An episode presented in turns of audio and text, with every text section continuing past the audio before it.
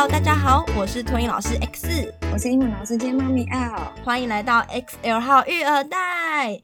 我们今天录音的时间呢，距开学已经过了两周了。不知道各位爸妈还有小孩子们，你们适应新老师新学期过得还好吗？我觉得可能对于旧生来说，他们要需要适应的就是停课之后的那个落差，因为都没上课嘛。对，对新生家长来说，应该就是各种挑战。开学两周嘛，我在这两个礼拜里面看到那个各种新生的哭啊，真的觉得幼稚园老师好难当啊。像我们学校就是旧生，他们可以很快就进入状况。他可能一开始会觉得说啊，怎么又要上学了？怎么作息又回到放假前那样？就一开始有一个阵痛期，但是还蛮快，可能不到一个礼拜吧就好了。对，但是有可能那个我看到刚刚说救生可能比较容易进入状况。我那天看到一个救生回来，然后他就是从上次停课到现在，真的是长高了一个头吧，一个头很多哎、欸。对啊，然后就是跟老师们在讨论啊，然后就是讲说他就是被送回去台南，就是爷爷奶奶辈的照顾这样。然后我就开玩笑说啊，台南哦，难怪台南美食多嘛。是啊，我刚以为你要讲说那个给阿公阿妈照顾，就吃比较多。我觉得也是有可能的。但你讲这个，我刚刚有想到说，因为我们每个月就是特约医生会来做健康检查，那医生来检查之前，我们都要帮小孩量身高体重。然后，因为我们五月量完了，就是等于六七月没有量嘛，所以八月那时候再量的时候，我就有种，哎呦，你怎么突然长高这么多啊？就那个数字看得出来，大概每个小孩都有差到三四公分，对啊。那我就觉得，哦，你真的长高嘞，因为以前是每个月量一次，所以那个感受不会那么明显，可能一个月才一公分，感觉对对对对对，比较轻微这样子，对啊。所以真的是放假的小孩也跟着长，可是也有小孩是你会看到他的那个表现啊，就跟放假前一样。那不错了，他没有退化就不错了。对，这也是啊，这是也是一个点。那我们就可以来分享一下那个新学期看到哪一种崩溃。我真的超级超级精神好弱，因为我很久很久很久没有接新生。应该说我的学生啊，一直以来都是从中保班上来给我，所以他不是一个全新的学生。嗯，对，不是我对这个环境不认识，完全初来乍到的那一种。对对对，所以我这个八月等于是我接了两个全新的学生，然后我就是也是一直抱他，然后也是就是好好跟他讲话，因为那小孩是将近两岁，他是听得懂对话的年纪，然后他就是从一踏进门，然后就是跟妈妈说了再见，然后妈妈就离开了那个视野之后。他就会开始跟我说回家，然后我就想说，你才刚进门不到五分钟，你就跟我说回家，然后我就安抚他说，好啊，我知道啊，你要回家，可是你今天要先吃早餐，然后我们出去玩，吃午餐，睡觉，吃点心就回家咯。就是我会介绍整天的流程给他听，他就会好，然后大概三十秒后又说回家。就是重复好久好久好久，然后因为他很会讲话，然后他就是会说“弟弟穿鞋”“弟弟出门”“弟弟回家”，就是他每天的固定台词，他就会讲这三句话。所以如果我跟他说，可是你要先吃早餐才有怎么样怎么样，然后就是我最后才说吃点心然后回家，他就会好。他说：“弟弟吃早餐，弟弟穿鞋，弟弟出门，弟弟回家。”就是当我给他一个新的，不管是指令或是新的动作，他就会先把我讲的那个东西先加在第一句，然后后面三句就一直重复，然后就从穿鞋回家，穿鞋回家，对，然后就从早上。九点，他大概都九点半来，九点半一直念到他回家。他大概是四点半、五点这个区间回家，所以我整天一直听他讲，而且很可怕是，如果他讲的时候你不回他，就是你不看他，你也不回应他，他就开始哭。可是你看了他，他还是一样一直讲，一直 repeat 这样子。对，一直 repeat。然后你不看他，他就会默默的跑到你旁边，然后在你耳边谁谁凉，然后你要刷一下存在感。然后你就是温和的回应他，他就是一直念，一直念，一直念，一直念，一直念，不停。这两个礼拜每天都这样哦，每天都这样。而且我跟你讲，最可怕的是睡觉的时候，他大概就是十二点半睡，然后他可以，我们可以睡到两点半哦，但是他可能是一点五十会做噩梦。为什么说做噩梦呢？因为他眼睛没有张开，而且我是就是有轻轻拍拍他，他眼睛还是紧闭的那种。然后说做噩梦的点是因为他会一直念说弟弟回家，一直念同一句弟弟回家，弟弟回家，弟弟回家，一直念，然后念到他醒来为止。天哪！然后他醒来的时候呢，因为我平常、就是、是被吓醒的吧？对，被吓醒的。然后因为我平常要哄他睡觉的时候，我的流程是弟弟睡觉，弟弟起床，弟弟吃点心，弟弟回家。所以我会告诉他说，他接下来要面对的课题是什么。所以他起来了之后，就他他自己被自己惊醒之后，他的对话就会是弟弟睡觉，弟弟起床，弟弟回家。所以他就觉得说，哦，我睡过了，我现在起床喽。我接下来是要回家，我起床了，我要回家了，这样。然后我就一直跟他解释说，同学还在睡，所以你要等一下。然后他就会哭，说弟弟起床，弟弟回家，这样。然后我就，我真的是不知道该怎么办。然后我后来就是，因为他其实听得懂我在跟他讲的意思，所以我就会抱着他。然后要他看着每一个同学，我就一个一个指同学说：“你看，同学睡觉。”因为我们班还有其他四个小孩，我就指一个同学睡觉，再指下一个同学睡觉，再指下一个。我就指完四个之后说：“同学还在睡，所以弟弟继续睡。”这样，然后他就说：“弟弟起床，弟弟起床。”他就要告诉我他睡不下去，他起床了，他起床了，他要回家了。然后我有天真的是直接告诉他说。同学还很累，你睡不着，你躺着，你不要讲话。然后他就一直说：“好，弟弟睡觉，弟弟睡觉，弟弟睡觉，同学睡觉，同学睡。”他就一直重复这两句哦：“弟弟睡觉，同学睡觉，弟弟睡觉，同学睡。”一直讲，一直讲，一直讲。然后我就，我的妈，我真的是，天哪！我真的是气到，你讲，我都快崩溃了。我真的气到说不出话来，因为我真的，我希望他不要讲话，你知道吗？因为他一直谁谁亮，他的声音不是小声的哦，他是用正常而且逼近快要崩溃的那个音量在讲话。然后我就会看到其他同学开始在蠢蠢欲动，在翻身，你知道吗？或是甚至也被吵醒了，对，甚至是有几个小孩会是那种起身，然后看一下声音的来源，然后就一脸懵，然后再趴回去继续睡。然后我就觉得。就是当然，这个新生很就是很心疼他，因为他就是这么心心念念的想回家。可是我也会觉得那些旧生或是那些就是很适应来上学的小孩也很可怜，因为被他吵醒。真的哎对，然后但是我不管怎么讲，就是都安抚不下来，而且就算是我抱着他，他也会一直念。所以等于我抱他的话，就是等于我耳边一直一直有声音，一直有声音。不过可以确认的是，就他讲那几个关键字啊，应该对其他小朋友来说也是一个学习的帮助了。因为一直听到这几个关键字，很快大家都会了。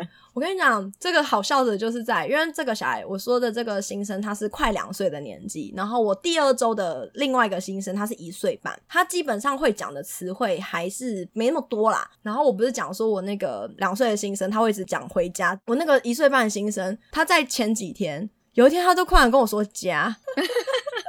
但是最好笑的是，我有一个超级老鸟的学生，就是有一天看到他崩溃大哭的时候，他突然哦自己玩的很开心，然后咚咚咚的跑到我旁边跟我说：“怕怕，快跟那个两岁先生说你吓到大家了。”对，然后我有我跟他讲，我说同学被你吓到了，吓一跳，这样他还说同学吓一跳，然后我就，他的学习力是蛮强的啦，天哪，对，所以我就很累了，真的是。因为我太久没有遇到这样子的新生了，就是因为大部分的小孩都会是比较小的时候就送进托婴中心，所以就是你可能常抱他，或是就是你跟他玩玩具，就是很好转移注意力。可是这个小孩不行诶，就是以我工作以来，就是我也是遇过很多新生啊。可是这些小孩虽然他可能还不适应我，但是呢，他们都有一个共同点，只要去户外玩，看到溜滑梯，看到小车子可以开，绝对就是把回家真的是丢到九霄云外。回家是什么？那可以吃嘛？就不管，都会为了想玩，然后就忘记那个难过的情绪。可是这个两岁小孩很容易被很容易被转移那个焦点，就对了。对，可是这个两岁小孩不是呢。如果你带他穿鞋，而且你要你有先跟他预告哦，说我们吃完早餐要穿鞋去外面玩溜滑梯哦。他有听懂哦，他有说好，他要玩哦，就穿了鞋，然后去了户外之后，他会有一种。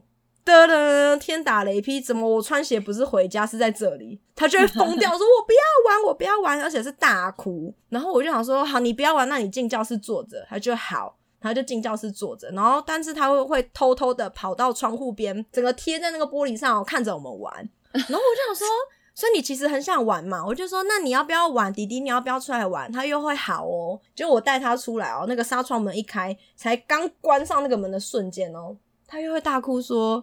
弟弟不要玩，弟弟回家。等一下，刚刚不是前一分钟才说好吗？对啊，我真的是这两周，我几乎没有成功让他在户外玩到，因为他一出来就会觉得说，为什么他不是回家？天哪，对，这个新生可能比较难，比较难安抚。我我看你可能要期待他哭一个月，因为有些小孩是可能天生小吃货，有吃的就不哭了，那有的就是爱玩嘛。然后，所以去玩，去跑跑跳跳、溜滑梯什么的就好了。啊，有的小孩可能就是比较喜欢人家抱抱他，那也是就抱抱他就不哭了。就是总有一个点是可以把他们情绪安抚下来。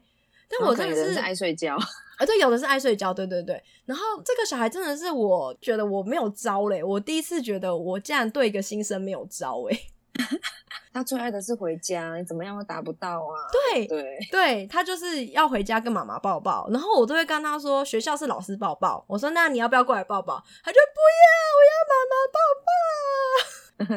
对吧？对啊，然后所以我还在观察他下一个礼拜会不会好一些，然后我之后再来分享他的故事。那讲到精神耗弱呢，我的工作园所也有啊，幼幼班哇，我真的是觉得佩服幼幼班老师啊，不得了哦。那个有新生来啊，哭很正常。那种边哭边跟爸爸妈妈说拜拜，都还算可爱跟温馨。有那个小朋友哭的那个声音啊，像是在那种撕心裂肺吗？没有，你要说撕心裂肺那种也就算了，你就知道他很伤心嘛。然后呢，我要说的是那种，可能大家有没有听过那种晚上猫在叫的那种声音？不是会听起来很像小孩在哭吗？对不对？对，就是那种哼的那种声音，是低频的，哦，可是是持续的。有时候他在教室里面一直这样子嘿嘿嘿嘿这样子嘿，然后可能原班老师还要顾其他的小孩，真的没有办法，因为幼幼班一比八，其实八个新生一次一起来也是蛮可怕的，真的。所以他可能有时候会请行政老师协助一下，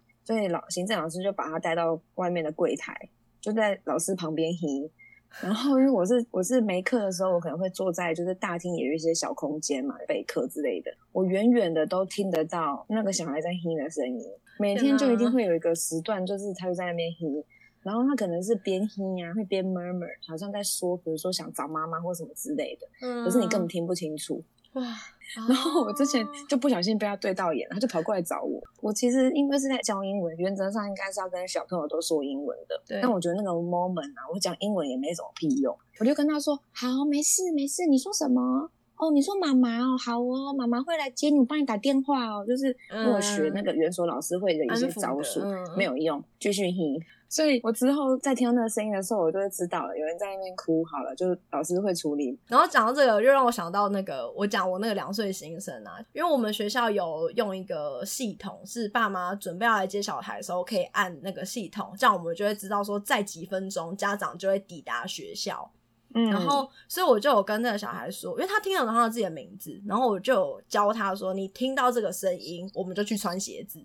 然后有一次就听到了那个声音哦，oh. 他就很开心的说：“弟弟回家，弟弟回家，弟弟回家。”我说：“对对对，我们去穿鞋，我们去穿鞋。”可是问题是，穿了鞋，妈妈不会马上出现呢、啊，还需要一点时间，对，还要等他。所以那时候他就是一直痴痴的望着窗户外面说：“回家，回家。”我说：“有，我们要回家了。”可是妈妈还在走路，我们等他一下。他就哭了，而且是尖叫大哭那种。我想说怎么办？我到底要怎么跟你解释这件事情？然后我就一直说：“你听老师说，你看，你认真看，你有看到妈妈吗？”他说：“没有。”我说：“对，我们等妈妈，等一下看到就回家了。我们已经穿好鞋。”我真的是用了不下十几句句子想要解释给他听，他就是不行。他只要听到我说“等一下”就会哭。啊天哪！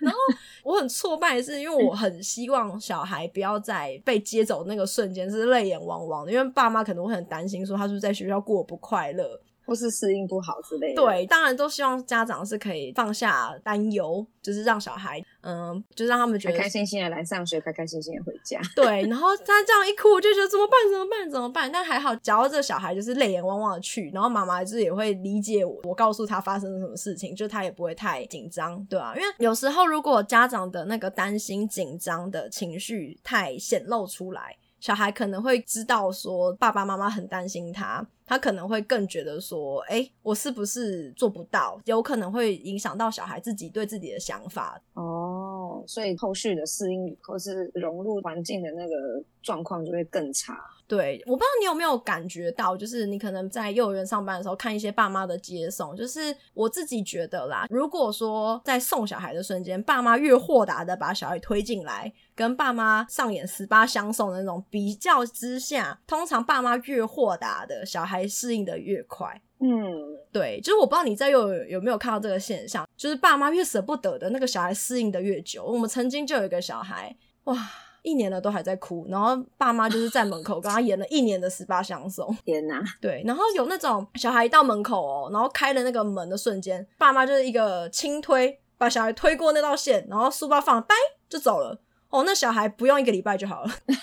所以这是另外一个角度，就是爸妈的态度会取决于小孩的适应。我觉得会，当然我不是说你要很狠心的说，啊，你去上学啊，这样就是你要说拜拜，妈妈下班就来接你了，你快去玩，就是很开心的说，哇，你今天要来上学了，你要交朋友了耶，赶快去玩，赶快去玩，就是很开心的，就是很正向的送他离开。然后就是像我们是没有相对没有这个困扰，是因为我们两个月大就送托婴，然后我们的妹妹呢是非常淡定的，婴儿时期是一个淡定。一节哦，对，就他没什么哭，对，然后他曾经有一次在托运中心哭了，老师们还很惊讶的跟爸爸说：“爸爸今天他哭了。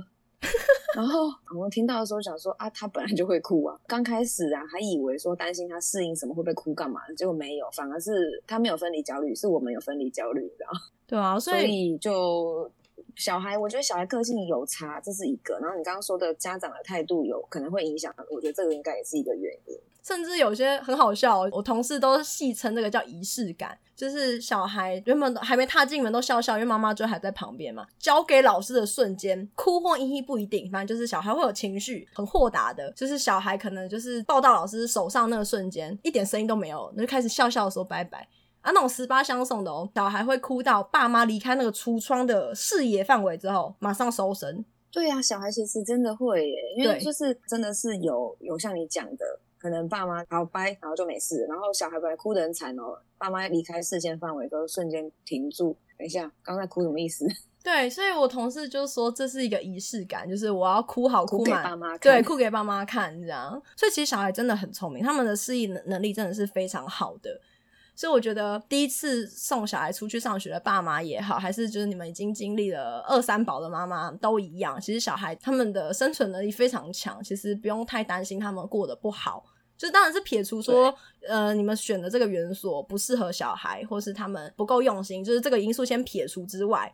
但你刚刚讲到这个，让我想到就是我们现在园所有一个新来的小班的一个小男生，他每天脱了鞋子塞进有贴着自己名字的柜子里面，但是他没有把室内鞋拿出来。然后就一直在哭着，想说鞋鞋，我的鞋鞋在哪里？然后遇到老师就问一次，可不是放在一起吗？对，这才是最奇妙的地方，就是老师都有教啊。然后我就带他去，然后我就一样，我说找找看你的名字在哪里，然后找到，我说在这里呀、啊，在这里呀、啊，这个是你的鞋鞋。然后他就是也是带着哭腔，然后就是丧失目的，不知道自己在哪里，不知道自己在干嘛的那种感觉。而他已经来两个礼拜了，你说他小班？对。然后听说他之前也是待托婴中心的，是哦。然后这个是鞋子的部分嘛，嗯。再来呢，有上厕所的怕，上厕所是怎么了？他就从教室走出来，然后呢，他就一样找不到厕所，在哪里上厕所？要带着哭腔，然后呢，然后指给他看，他就看着我手指的方向，然后他继续转过来，去哪里上厕所？然后经过两次之后，我就好好带你去，我就牵着他去，因为我刚开始还是会想说。尽量不要跟小朋友讲中文。对，但是我第一次遇到没办法，我只给他看，然后牵着他过去。第二次他再又这样，我就跟他说在这里，在这里，走，我们去。然后第三次就是早上也有可能遇到，下午也有可能遇到，反正就是他遇到遇到了，他就是在那里上厕所这样子。然后我都会想说，这位同学，你不是已经来两个礼拜了吗？怎么还找不到厕所？所以就不晓得说他到底是我们卡在园长也开玩笑讲啊，就是说。这给我带过托婴中心的呢，怎么还这样子？当然，就是他说的这个言论，就是比较可能有的人听了会不舒服啦。那到底是托婴中心老师没带好他，还是呢，在托育的这个期间呢，父母的配合度也没有很好，或者呢，小孩的适应力真的比较差？因为我我真的有遇过，就是新生啊，哭一个月都是有可能的，所以我觉得这个就很难讲。可是我当下也是会觉得说，想说奇怪，你不是来两个礼拜，怎么还找不到厕所？什么情况啊？我觉得、这个、厕所就在他的教室门口一出的他的左手边，就有一个很明显的大镜子，那边就是厕所的方向。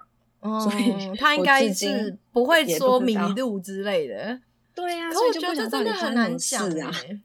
你刚刚讲这个点啊，就其实我们园长当初就是也是有有一天就突然意味深长说，我真的觉得我们托运中心的小孩好优秀哦。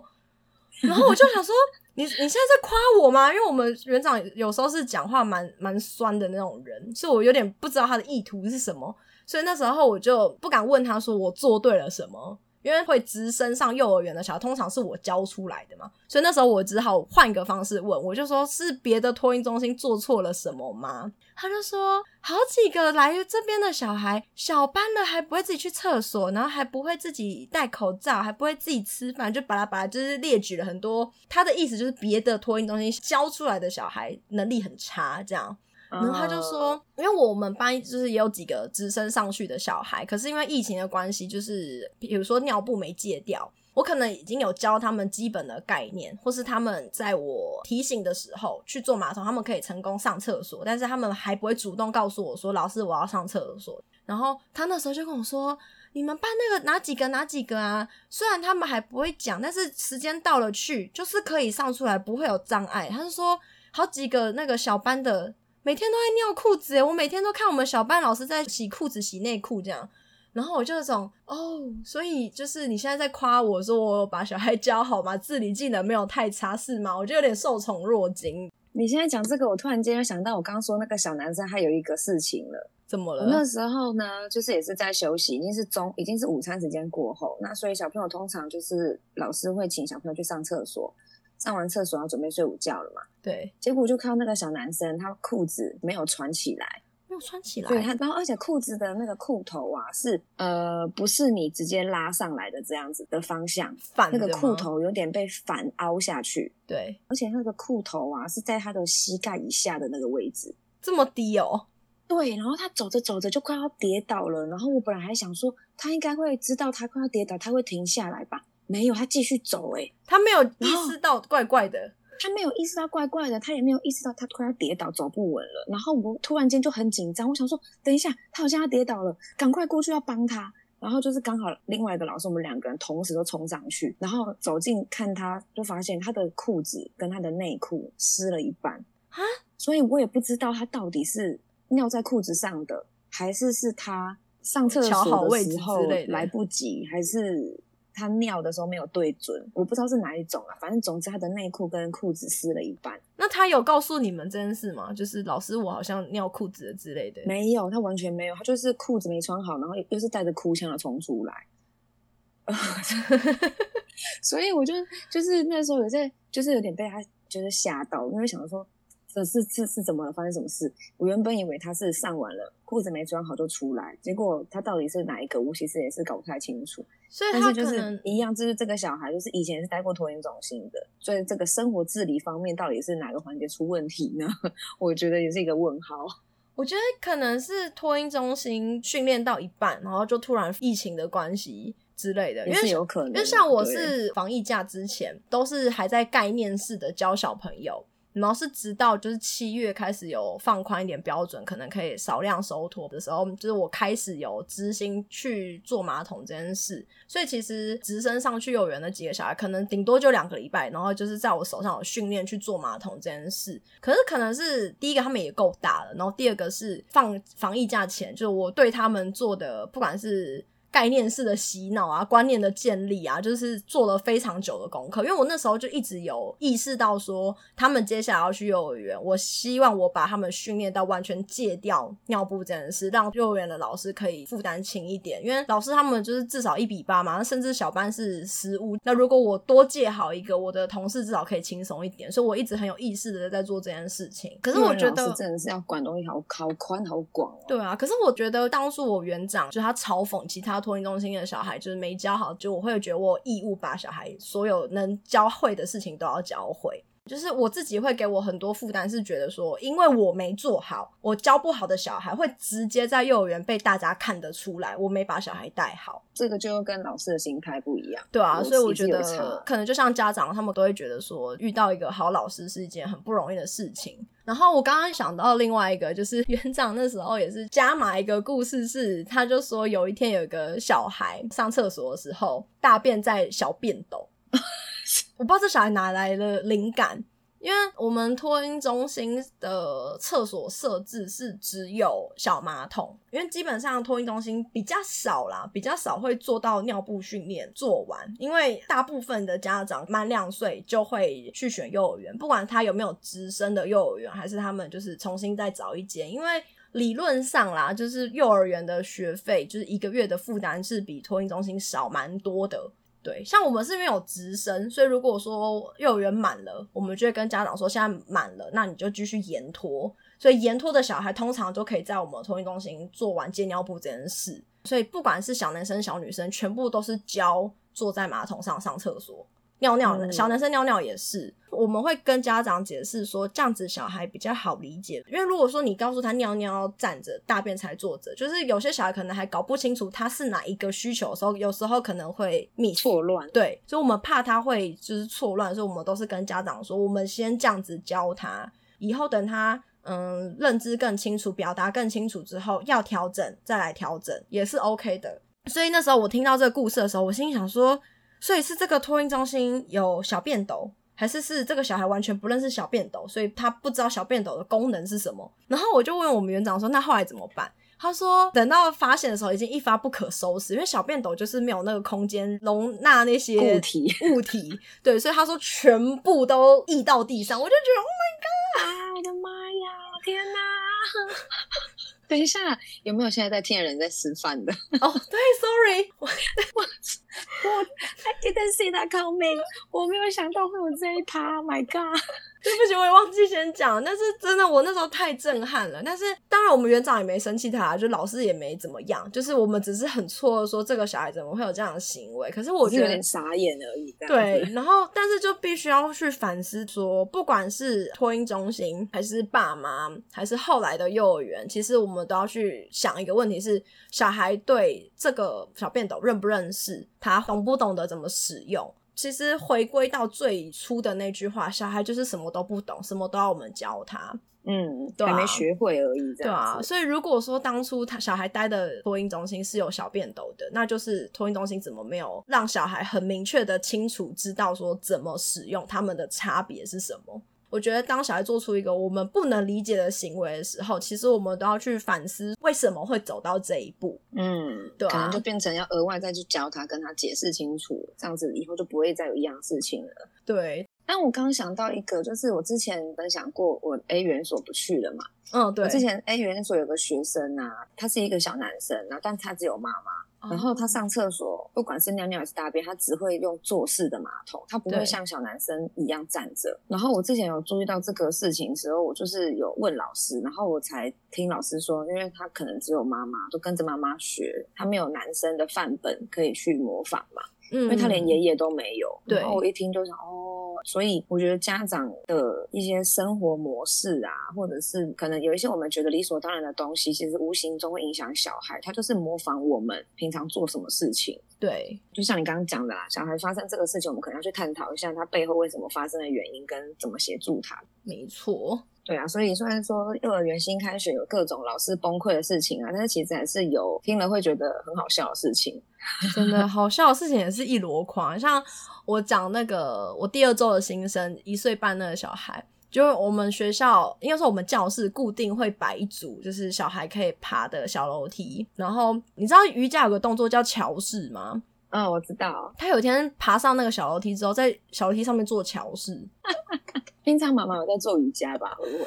我觉得最强的是他头抵在最高的那一阶的平台，然后脚是踩在下一阶的平台上。嗯、他用这个姿势下楼梯，他用这个姿势下楼梯。对，但是可爱版的大法师嘛，就是小孩真的是会有很多莫名其妙，但是就是让你又好气又好笑的行为。就好像我在家玩健身环呢，我们家妹妹会学我，用力。因为健身环是那个圈圈嘛，然后我们其实有想过要买儿童版的圈圈给他，但是还没有买。那我家里有一个别的类似的健身工具，我就说那你就拿这个，他也会看着我跟看着荧幕里面的那个人作然后做一样的动作。哎、欸，我之前上班的时候也是啊，就是之前我好像也画图有画过，就是我可能带小孩出去外面玩嘛，然后可能有时候天气刚好突然变比较凉，风吹过来好冷哦、喔，我就会做个深蹲动一动，小孩就会学我啊。所以我觉得每接触一个新的小孩，每次都会有新的体验，都会有很多新鲜的故事可以分享。对啊，终于开学了，我们有故事可以分享了。嗯，之前真的是画图画到超没梗的，连续好几周要画美美的故事。没办法啊，因为我们最近的小孩就是只有他了。对啊，以上就是我们今天的节目内容。喜欢的话，欢迎订阅及分享，也可以到 Facebook 跟 Instagram 找我们聊天哦。谢谢大家，拜拜，拜拜。